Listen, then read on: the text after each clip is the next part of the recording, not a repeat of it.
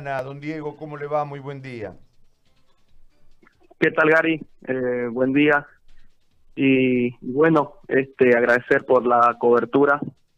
Y justamente lamentamos que nuestro departamento esté en estas condiciones y, y no, no cabe duda de que a pesar de las, de las tantas eh, situaciones que ha vivido el Beni, ahora eh, nuevamente nos acecha un virus. Eh, hemos tenido muchos problemas y el Beni siempre, cada año ha estado en emergencias, eh, ya sea por temas climatológicos y ahora es un tema de salud que el que nos está acechando. Y bueno, Santana no ha quedado excepta de eso y, y ahora estamos también con algunos eh, eh, algunas personas ya con, con positivo a COVID-19 y, bueno, es lamentable la situación la que se está viviendo en nuestro departamento, Gal.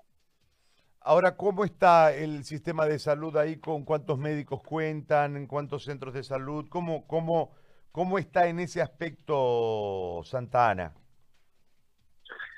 Eh, lamentablemente el tema de salud en, en Santa Ana, pues eh, es totalmente eh, no no no no tiene ningún control, no este está totalmente destruido eh, es un es un tema de salud y un sector salud que está deteriorado.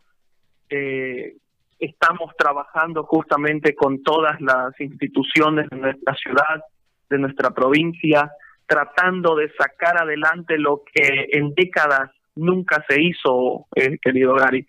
Lamentablemente el Beni fue abandonado y el patio trasero de muchas autoridades.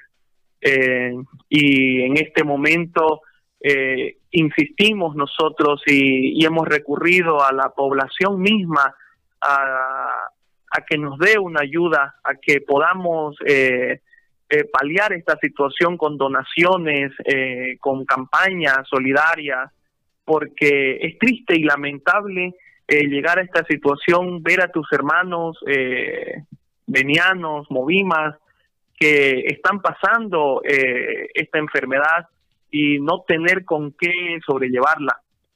Entonces, es por eso que nos hemos puesto eh, la carga a la espalda todas las personas, no hemos mirado colores políticos, no hemos mirado creencias, eh, no estamos mirando en ninguna otra circunstancia, sino de poder ayudarnos, porque de eso se trata en este momento, tendernos la mano, eh, ser eh, más solidario con nuestro hermano y poder sacar adelante nuestra ciudad.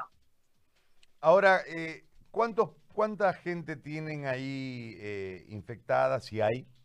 ¿Y cómo la están atendiendo? ¿Cómo, cómo han encarado este tema? Bueno, acá eh, tenemos eh, un caso, dos casos positivos, que es lo que tengo conocimiento de la red de salud, y tenemos siete casos sospechosos. Eh, hoy día lunes se inicia nuevamente la toma de muestras de las personas sospechosas y se va a seguir con el con el seguimiento de, de las personas que tuvieron contacto con estas primeras personas contagiadas.